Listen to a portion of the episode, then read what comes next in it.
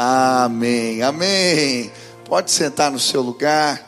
Nós vamos estudar a palavra de Deus agora e estamos numa série de mensagens intitulada Levantando das Cinzas.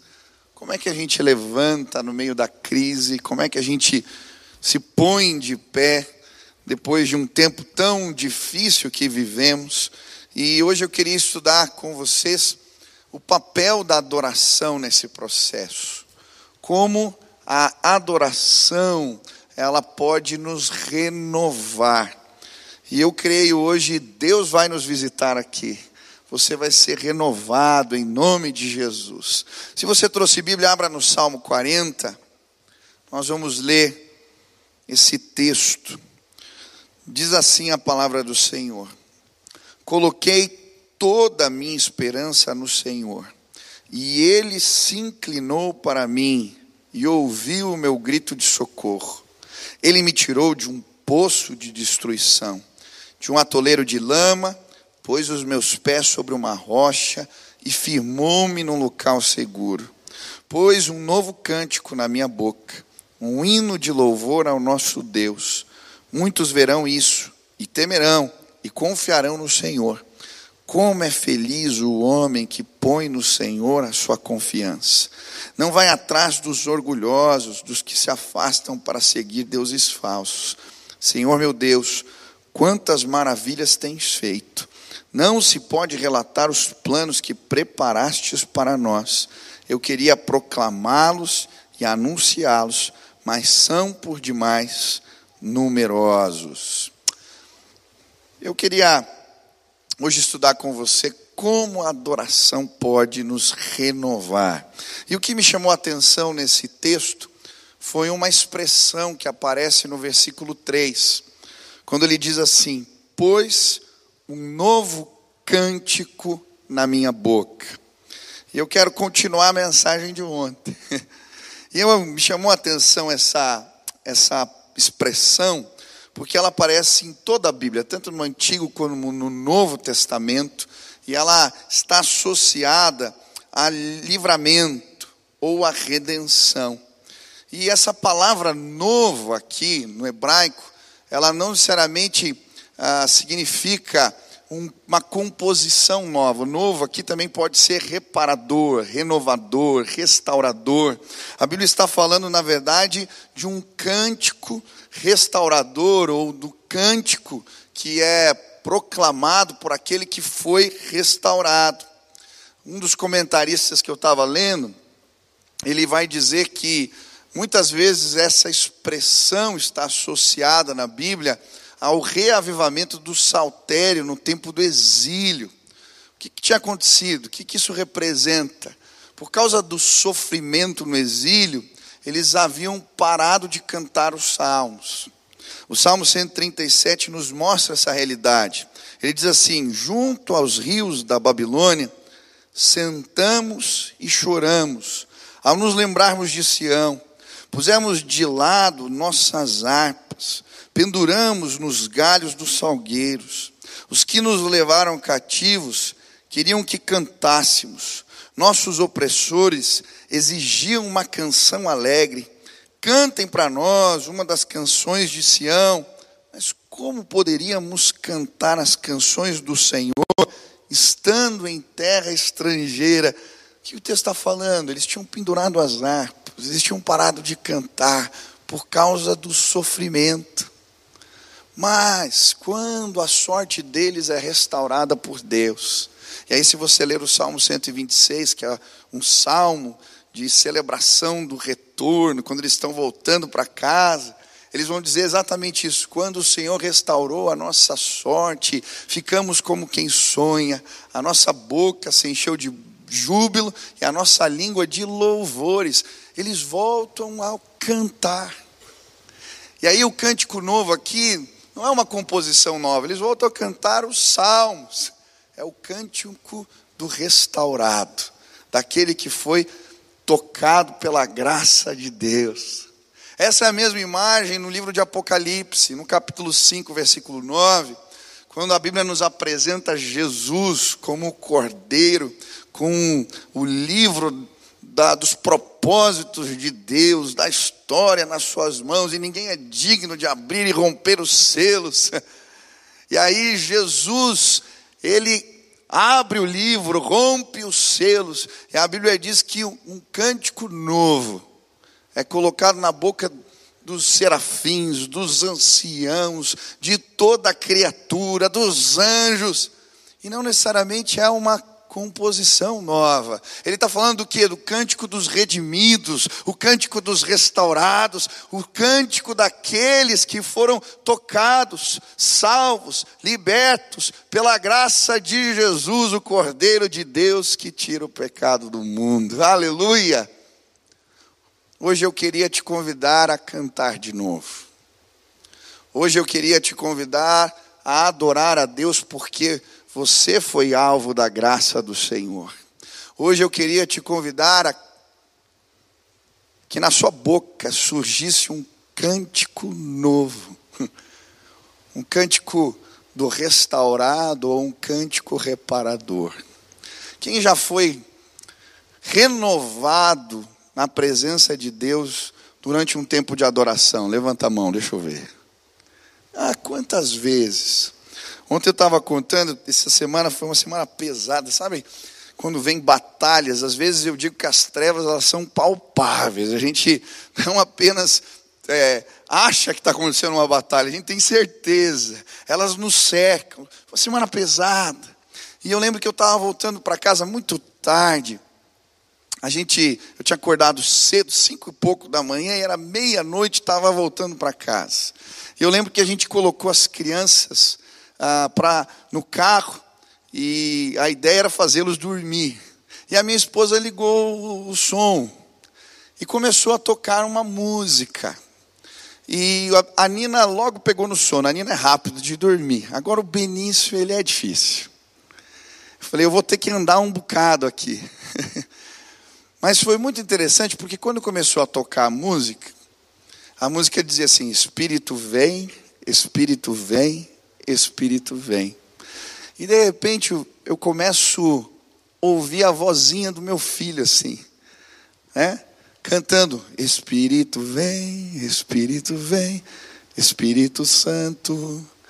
E a música falava que Deus ia fazer algo novo, né? E, aí, e o meu filho cantando, que começou a cantar forte.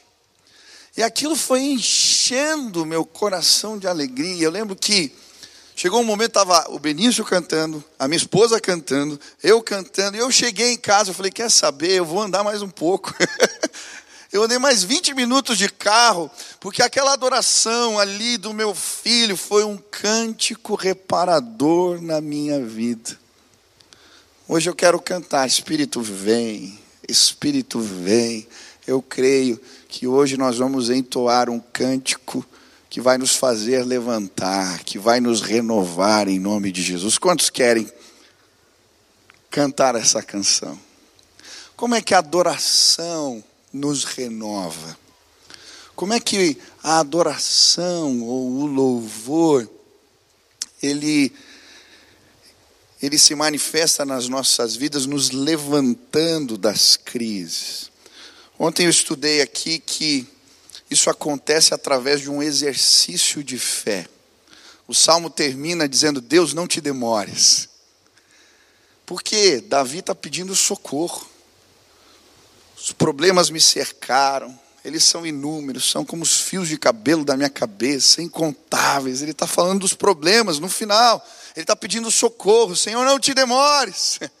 Mas o mesmo salmo que termina dizendo não te demores, é o salmo que começa dizendo: quando eu esperei com paciência no Senhor, o que, que ele está fazendo?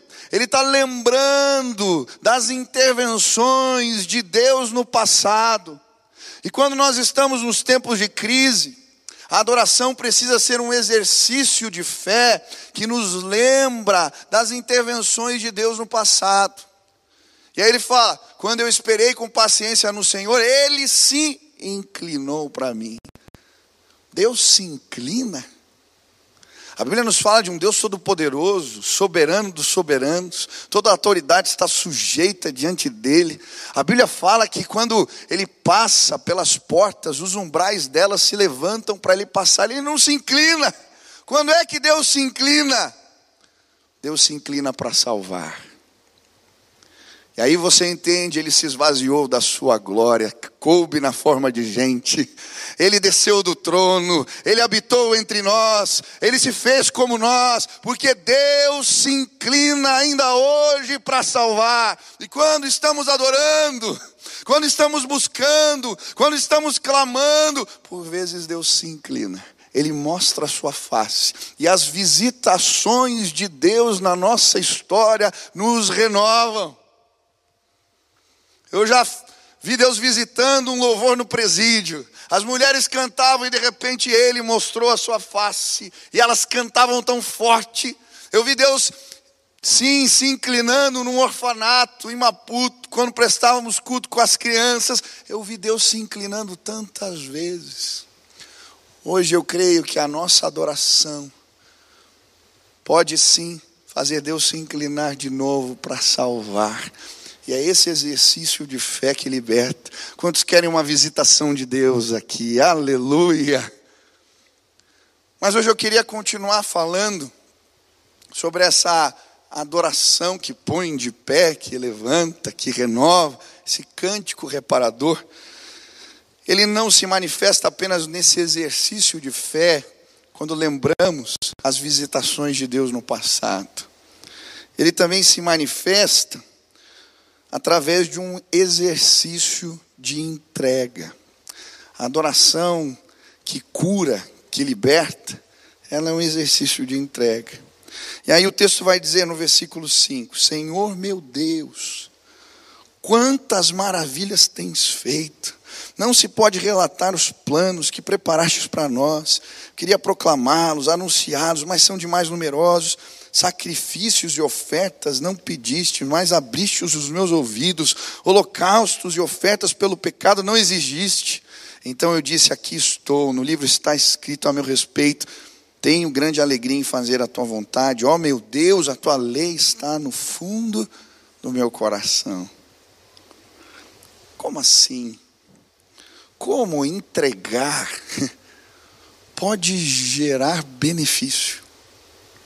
Como um ato de louvor, a entrega da adoração, a entrega da vida, o partilhar, como que isso pode de alguma maneira me levantar da crise? Parece um contrassenso. O caído compartilhando, isso faz bem. Eu estava aqui na conferência, achei muito interessante uma das palavras. Quem ministrou aqui foi o pastor Douglas Gonçalves. E ele estava falando que Deus preparou o nosso corpo para fazer reações químicas, produzir hormônios, quando nós compartilhamos. Ele disse: olha, alguns estudos mostram que quando a gente compartilha, quando a gente entrega, é liberado no nosso corpo ocitocina. E essa substância gera uma sensação de bem-estar e prazer. E sabe, quando eu estava lendo esse texto e pensando na perspectiva do cântico reparador, como Deus é tremendo, Ele preparou o teu corpo, Ele preparou as substâncias dentro do nosso corpo, para que quando nós entregamos a Deus e ao próximo, reações químicas acontecessem dentro da gente, para que a gente se sentisse melhor. Hoje você vai sair daqui se sentindo melhor porque nós vamos adorar, nós vamos entregar, nós vamos bendizer, nós vamos compartilhar, e à medida que fazemos isso, Deus vai operando dentro de nós, vai ser liberado ocitocina no seu corpo, você vai se sentir bem. Mas, pastor, que tipos de entregas o texto está falando aqui? Como essa adoração, que é um ato voluntário de entrega, pode se manifestar na minha vida. E primeiro ele fala que essa entrega tem a ver com os planos revelados de Deus. Senhor meu Deus, quantas maravilhas tem feito.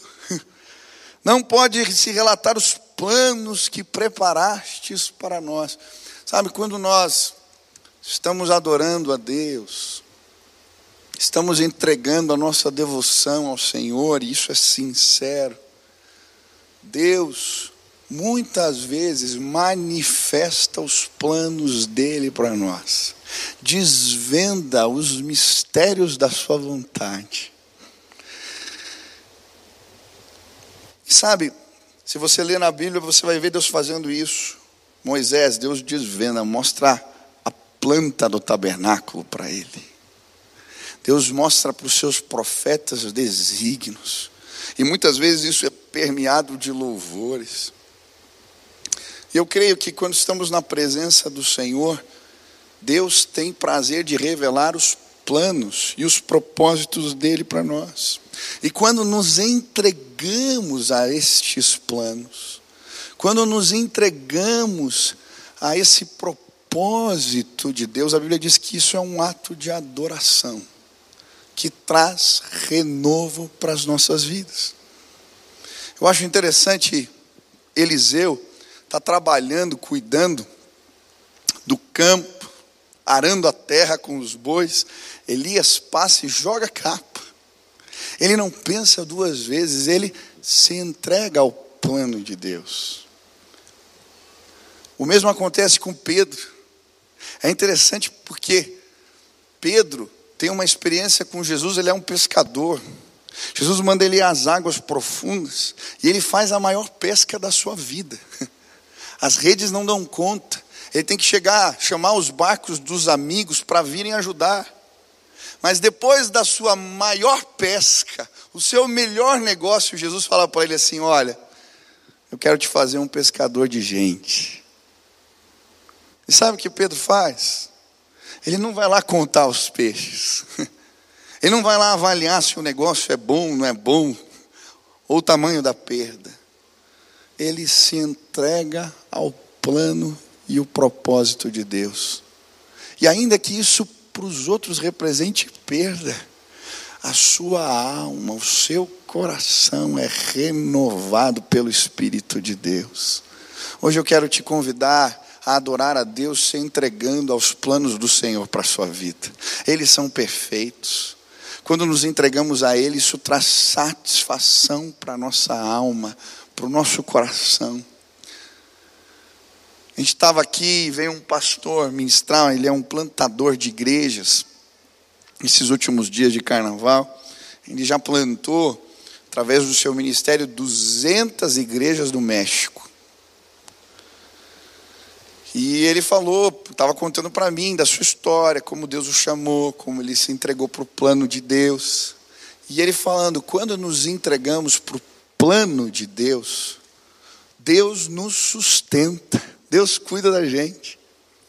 Ele falou que ele tinha uma parceria com uma missão. Cada igreja que ele levantava no México, ele levantava as paredes e eles colocavam os telhados. E ela também ajudava no sustento dele. Né? Ele é um missionário americano com um valor ali que dava para cobrir o seu sustento. E aí teve o crash econômico nos Estados Unidos, 2007, 2008, se eu não me engano, e aquela parceria não pôde permanecer, não pôde continuar. Ele falou: Deus, o que, que eu faço agora? E aí ele falou: Michel, olha como Deus faz as coisas. Eu estava orando, Senhor, o que, que eu faço? Ele tinha poucos meses de provisão, sem saber como. Eu falei: Deus, eu vim aqui, me entreguei para os teus planos. E aí ele falou que um dia ele estava orando e ele gosta muito de cachorro. E Deus falou para ele assim, quando ele estava orando: Você vai comprar um cachorro. Ele falou, mas Deus, comprar um cachorro? Eu já não tenho, ainda vou comprar. Vai comprar um cachorro. E quando ele estava orando, Deus deu o nome do cachorro, a raça, a loja que ele tinha que ligar. O nome do cachorro era Gatilho Silencioso. Aí ele pega e liga para a loja. Fala: Olha, vocês por acaso têm um cachorro assim, assim, assado? O nome do cachorro é Gatilho Silencioso.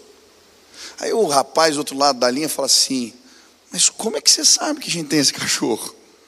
Não está no site, não está nada. Ele falou: Olha, não sei se você vai acreditar, mas foi Deus que revelou para mim. E mandou comprar esse cachorro. Mas esse cachorro não está à venda. Mas se eu quiser comprar, me dá um preço. Ah, esse cachorro custa no mínimo 5 mil dólares. Falei, eu não tenho esse dinheiro, mas Deus mandou eu comprar, eu tenho 2.500 dólares. Falou, não tem como. Resumindo a história, o cara não quis vender, depois de 10 dias, liga de novo, estou precisando de dinheiro, vendeu o cachorro para ele. E agora, ele está um dia andando com o cachorro gatilho silencioso na rua, falando, mas o que, que eu estou fazendo com o cachorro? Passa na rua um espanhol. Fala, nossa, esse teu cachorro aqui, ele é um cachorro de raça, você tem o um certificado, você tem isso. Olha, vai ter uma competição semana que vem. Você não quer levar o teu cachorro para participar? Falou, ah, tá bom. Juntou a família, achou que ia ter um dia agradável com a família, levou lá, chegou. Ele nem escreveu o cachorro, só ia ver como é que funcionava as coisas, nunca tinha treinado o cachorro. De repente, o espanhol estava lá, não, coloca o cachorro. O cachorro entra, quando começa a apresentação, ele faz o trote perfeito. O cachorro dele ganha o concurso. Ele falou, Michel, depois daquele dia em diante, o meu cachorro foi ganhando todos os concursos. Ele foi o cachorro, se tornou o cachorro, depois eles continuaram indo para os concursos. Ele ganhou o prêmio na, na categoria lá que ele competia, o prêmio de campeão mundial. E com os valores que eu ganhei dos concursos, eu cobri 47 igrejas. Deu para me sustentar, sustentar o trabalho missionário. Ainda depois vendi o cachorro por 18 mil dólares. Você precisa comprar um cachorro. Quando a gente se entrega para o plano de Deus, a gente não sabe o que vai acontecer. Mas esse ato de adoração, ah, faz a gente viver coisas tremendas. Está preocupado por quê? Se entrega ao plano perfeito de Deus e isso vai renovar a tua vida. Mas a adoração aqui nesse contexto também é uma entrega que na verdade é uma servidão em amor. E eu acho interessante porque ele diz no versículo 6: Sacrifícios e oferta não pediste, mas abriste os meus ouvidos. Holocaustos e ofertas pelo pecado não exigiste. Olha que interessante, o que ele está falando aqui? A adoração que renova, que repara a vida, que restaura ela é muito mais do que um ato litúrgico. Ela é uma obediência a Deus, é uma servidão em obediência. A Bíblia vai nos mostrar isso. É engraçado porque o povo de Deus estava tão ligado aos ritos que muitas vezes entregar sacrifício era uma maneira apenas de se isentar da culpa, resolver um problema. Então eu peco, eu tenho uma vida errada, mas eu vou lá, entrego o carneirinho, eu vou lá, trago o bezerrinho, as pombinhas, e pronto. Eu lembro de um amigo que eu discipulei na escola, apresentei Jesus para ele, e, ele, e ele, em determinado momento, eu lembro, estava perto do carnaval, e ele falou assim: Me explica como que é o costume de vocês. Eu falei: Como assim? Falei, Não, é porque eu vou para o carnaval e daí normalmente eu apronto um pouco mais. Aí depois o que, que eu tenho que fazer para ficar em, né, acertado com Deus? Porque lá onde eu frequentava, eu rezava tantas Ave Marias, eu fazia isso e estava tudo certo. Falei, não é bem assim.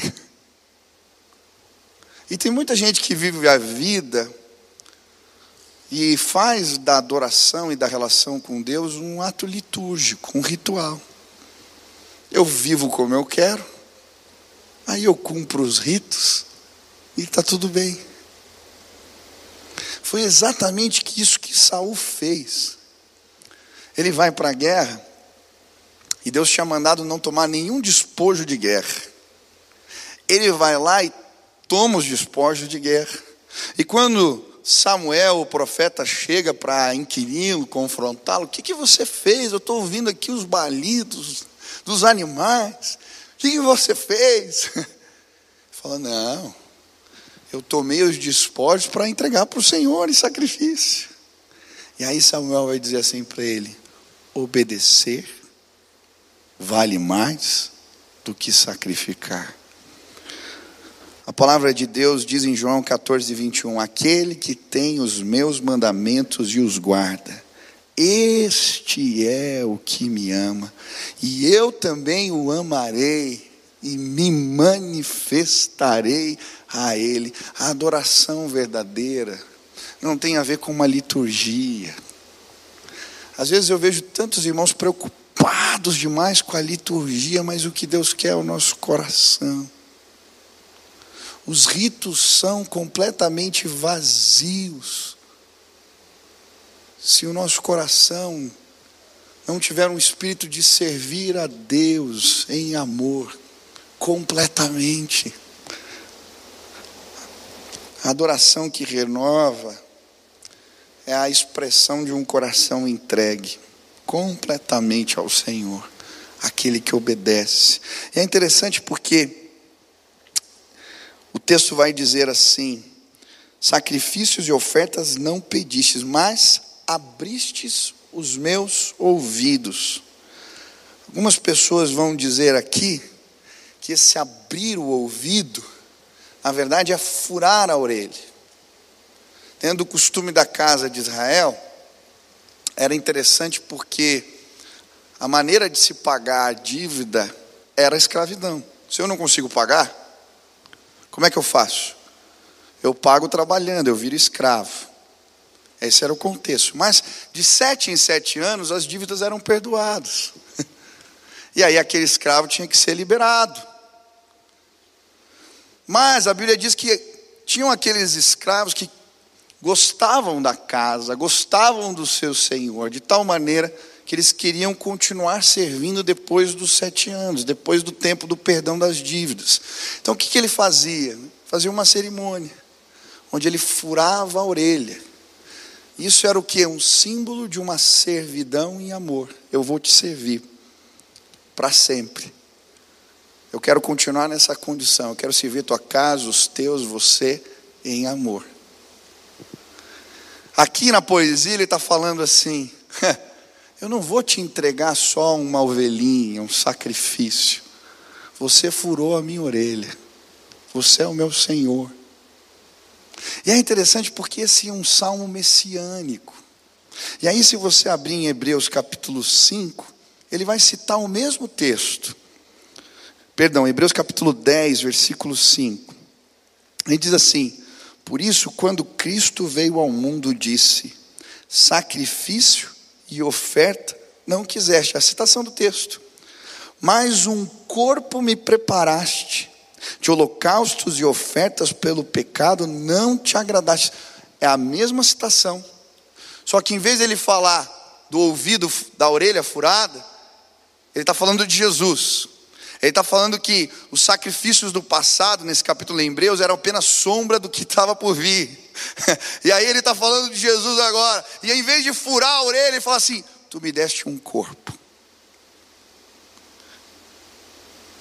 A servidão de Jesus em amor é furaram seu corpo, furaram seus pés, furaram suas mãos, puseram uma coroa de espinhos na sua cabeça. Ele entregou tudo. Ele é o exemplo daquele que serve e se entrega totalmente em amor a adoração que renova, que repara, que restaura, era aqueles que se entregam como Jesus, servem a Deus como uma oferta, entregam a vida. Como o apóstolo Paulo chega no final da carreira e diz: A minha vida eu derramei como uma oferta de libação, Senhor. Eu gastei tudo, eu entreguei tudo. Essa adoração nos liberta. Porque não se trata mais da gente, dos nossos problemas, das nossas causas. o amor de Jesus nos constrange. Lembro de uma missionária trabalhando num leprosário na Índia. E chega alguém para fazer um documentário. E ela está limpando os leprosos, dando banho, arrumando, limpando as feridas. E aquele jornalista chega e diz para aquela mulher: Eu não faria isso nem por um milhão de dólares. E ela diz: Eu também não, mas o amor de Jesus me constrange. Sabe, hoje eu queria te convidar a se entregar. Se entregar em obediência. Assim como Paulo se apresenta em muitas de suas cartas, servo de Jesus Cristo. Que possamos ser assim, servos fiéis. E à medida que nos entregamos em obediência, ah, somos renovados pelo Espírito. E ele continua, versículo 8: tenho grande alegria em fazer a tua vontade, ó oh, meu Deus, a tua lei está no fundo do meu coração. Olha que coisa linda. Adoração verdadeira tem a ver com uma entrega à lei que foi impressa pelo Espírito no nosso coração. Quando entregamos a vida a Jesus e começamos a segui-lo, o Espírito Santo, ele imprime no nosso coração as leis da vida. E o texto em Hebreus, a continuação daquele que eu estava lendo, ele vai dizer assim no versículo 15: O Espírito Santo também nos testifica a este respeito. Primeiro ele diz: Esta é a aliança que farei com eles. Depois daqueles dias, diz o Senhor, porei as minhas leis em seus corações e as escreverei em suas mentes. Sabe uma coisa? Tem muita gente sofrendo aqui e não está conseguindo se levantar no meio da crise, porque não entendeu que a adoração, o cântico reparador, tem a ver com se entregar à lei do Espírito, que está impressa no coração. E quando a gente fica desafiando essa lei continuamente, o nosso coração fica perturbado. Davi, quando está em pecado, o salmo que ele escreve, ele diz: Enquanto eu calei o meu pecado, os meus ossos envelheceram. Doía os ossos, é isso que ele está dizendo. E tem muita gente aqui que não consegue se levantar, porque está carregando pesos que não precisa carregar, que tem a ver com as histórias, com as bagagens da vida, com as leis que foram confrontadas do Espírito, e isso está trazendo pesar. Querido, já é difícil levantar, já é difícil pôr de pé. Se você não tirar essas bagagens, vai ficar mais complicado. Mas quando a gente tem coragem de confessar, de dizer eu quero a lei de Deus, eu quero consertar, eu quero ajustar, as coisas de Deus acontecem na nossa vida. Ontem foi especial, um senhor veio aqui, me abraçou e eles choravam. E ele começou a confessar: Senhor, pai de família, bem de vida, mas tinha os seus vícios. E ele veio aqui, alguém me falou que esse lugar aqui era um lugar sério, e aí ele começa a confessar. E sabe que eu fui vendo a semblante daquele homem sendo mudado? Ele estava pesado de repente, por quê? Porque ele estava contrariando a lei do Espírito. Hoje eu vim te dizer: se entrega a essa lei se entrega à lei que está escrita aí, você sabe o que você está fazendo não é certo. Você sabe, a adoração verdadeira, queridos, não tem a ver com uma música que cantamos apenas. Ela é muito mais do que uma liturgia.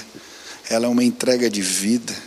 É uma entrega aos planos de Deus. É uma entrega, sim, à lei do Espírito. E quando nós temos coragem de fazer isso, o Senhor nos toma pelas mãos e nos põe de pé. A última entrega aqui, e eu vou terminar com ela, é a entrega dos problemas. Versículo 12: Pois incontáveis problemas me cercam, e as minhas culpas me alcançaram, já não consigo ver, mas numerosos são que os cabelos da minha cabeça e o meu coração perdeu o ânimo. Agrada-te, Senhor, em libertar-te, em libertar-me. Apressa-te, Senhor, a ajudar-me. Sabia que às vezes é difícil entregar os problemas para Deus? Tem muita gente que não está conseguindo levantar da crise porque não tem coragem de entregar problema para Deus. Ah, pastor, eu oro, não estou falando de oração.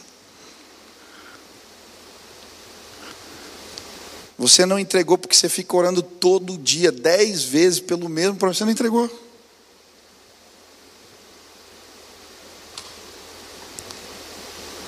Às vezes a gente, o Paulinho usou essa ilustração comigo uma vez e falou, eu lembro que a gente estava na sala conversando e ele falou, Michel, você está entregando algumas coisas para Deus que nem a gente empina pipa. Quando ela está chegando lá em cima, você vai lá e puxa de novo. E sabe o que a gente faz? A gente fala, Senhor, resolve para mim.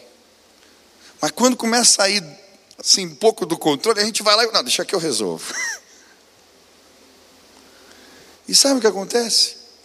A gente perde a paz e não consegue levantar. Deixa eu te dizer uma coisa. Entrega o teu filho para o Senhor. Entrega a tua vida profissional. Entrega essa situação que está roubando o teu sono, exemplo, mas entrega. Ele está dizendo: olha, são muitos os problemas que me cercaram, eles são incontáveis. Mas eu te entrego. Eu já esperei outros momentos com paciência. O Senhor se inclinou para mim quando eu estava no fundo do poço. Eu lembro eu recém-casado, fiz uma viagem, ganhei uma viagem. Era para ministrar em Israel, nos pontos turísticos, era uma expedição bíblica e me convidaram para liderar, me deram passagem para mim e para minha esposa. Olha que benção, recém-casado. Falei, linda, a gente vai para Israel. Tudo preparado, chegamos no aeroporto, a documentação dela, o passaporte estava diferente, documento, nome de casado. A gente emitiu passagem errada, chegou na hora, eu, ela não podia embarcar. E aí eu lembro que fiquei angustiado. Conversamos lá com a agência, eu estava liderando o grupo, eu precisava embarcar. Só a gente vai dar um jeito, mas ela vai chegar depois, outro dia. Eu recém-casado deixei minha esposa no aeroporto e fui para Israel sozinha. Ela ficou em São Paulo sem saber o que ia acontecer. Eu lembro que aquela noite eu não dormi. Na noite seguinte também eu ficava pensando o tempo todo e Deus falou: entrega. No outro dia chega a Sil, feliz da vida. Eu achei que ela ia chegar brava. Feliz da vida. Era para eu ter ficado. Eu, como assim? Sentou do lado do, do, avião, do meu lado, um judeu.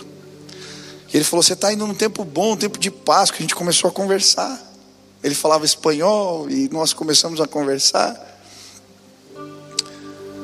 E aí ele começa a perguntar: Por que, que os cristãos celebram a Páscoa? E ela começa a falar de Jesus, do Cordeiro. E ele vai se interessando. E ela falou: Eu vim quase a viagem toda falando de Jesus para ele e ele foi tocado. Era por isso que eu fiquei.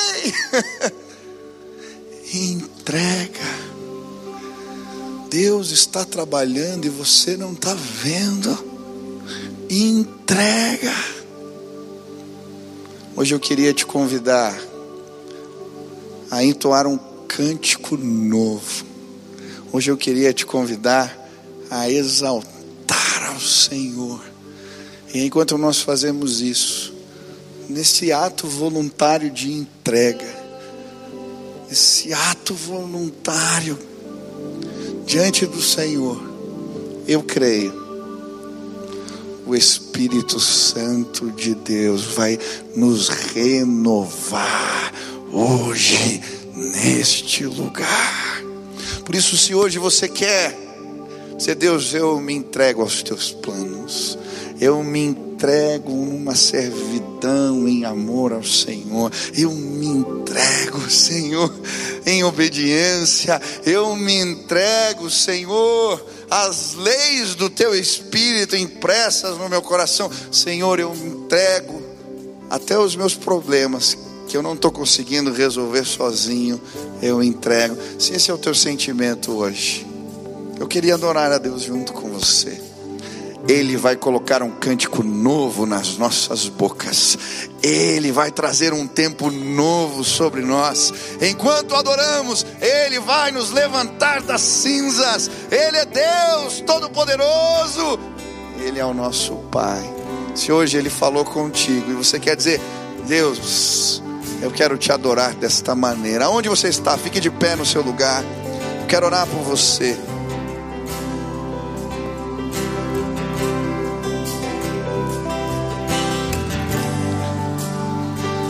Levante suas mãos assim para o Senhor. Eu não sei o que você vai entregar. É um símbolo, estou entregando. Talvez ele te disse algo. Algo que vai lá no profundo do coração. Ele te mostrou coisas que você precisa acertar. Planos, leis que você tem desafiado. Mas hoje você está dizendo, Senhor, eu quero te entregar tudo. Quero te integrar esse problema que eu não sei lidar e não sai da minha cabeça. Eu confio no Senhor. Eu quero esperar com paciência, Pai, porque eu creio que mais uma vez o Senhor vai se inclinar. Entrega, dá nome, dá nome à tua entrega, senão ela não tem sentido. Entrega algo agora para o Senhor, dá nome à sua entrega, dá nome. Deus está pedindo algo para você hoje aqui. Pai querido, eu quero, junto com os meus irmãos, oferecer o meu louvor, oferecer, Deus, a minha adoração eu creio que neste tempo o Senhor vai colocar um cântico novo nas nossas bocas, um cântico restaurador, reparador. O Senhor vai levantar o teu povo. Nós vamos passar pela crise, nós vamos ficar de pé, nós vamos vencer batalhas, nós vamos ver os inimigos caindo por terra, nós vamos ver muralhas sendo despedaçadas pelo poder do nome de Jesus. Nós cremos, nós cremos, Senhor, tu és Deus soberano. E a tua palavra diz que por vezes o Senhor se inclina para salvar. E eu quero pedir, nos visita esta manhã, Senhor. Queremos uma visitação, que a tua presença se manifeste, que ela nos renove nós queremos entregar. Como prestação de culto, declaramos que os teus planos são os nossos planos. Declaramos que a tua vontade é a nossa vontade. Declaramos que queremos seguir as leis que o Senhor imprimiu no nosso coração. Declaramos, Pai, que até os problemas, eles são teus, Pai. Toma, Pai, recebe, Deus. Te entregamos tudo que esse ato de entrega, esse ato de adoração sincera, possa gerar cura nos nossos corações. Cura o teu povo agora restaura pessoas agora, renova em nome de Jesus. Aquele que perdeu a esperança, que hoje saia daqui alegre, que aquele que estava pesado de espírito, hoje saia daqui renovado, que a paz que excede o entendimento guarde os nossos corações, que a fé que nos faz levantar no dia seguinte, caminhar mais uma milha, ir adiante, que ela tome conta dos nossos corações, que o teu poder caia sobre este lugar, que o Senhor nos renove Faz assim, Pai. Esta é a nossa oração. Em nome de Jesus. Amém. Adore a Deus junto com a gente.